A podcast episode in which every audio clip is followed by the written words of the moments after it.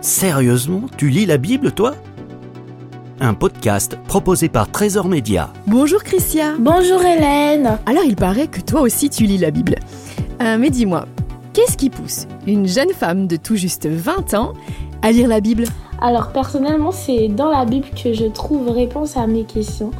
Je prendrai l'exemple de Daniel justement parce que je suis étudiante et que vraiment euh, grâce à cette histoire, je comprends que euh, Dieu, il nous donne de la sagesse et de l'intelligence malgré notre jeune âge et c'est très encourageant pour moi. Christia, je sais que tu es étudiante en licence de chimie-biologie, euh, ce qui veut dire que la science n'aura bientôt plus de secrets pour toi. Et justement, certains disent que la science et la Bible ne sont pas compatibles. Qu'est-ce que t'en penses, toi bah, Pour moi, je pense que Dieu, c'est le premier et le meilleur des scientifiques.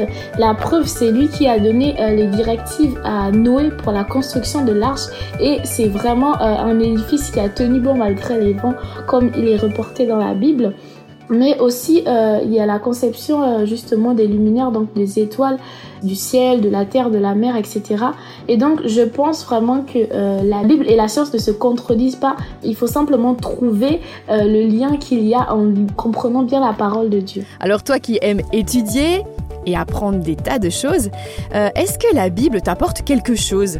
Euh, Si oui, quoi? Moi, je dirais vraiment que la Bible m'apporte euh, beaucoup, et surtout dans les relations humaines, parce que grâce au livre des Proverbes, par exemple, que j'aime beaucoup, j'arrive à avoir ces relations et ça m'apprend comment me comporter en société, comment me comporter avec quelqu'un qui ne m'apprécie pas forcément ou même avec quelqu'un qui m'apprécie beaucoup. Un grand merci Christia.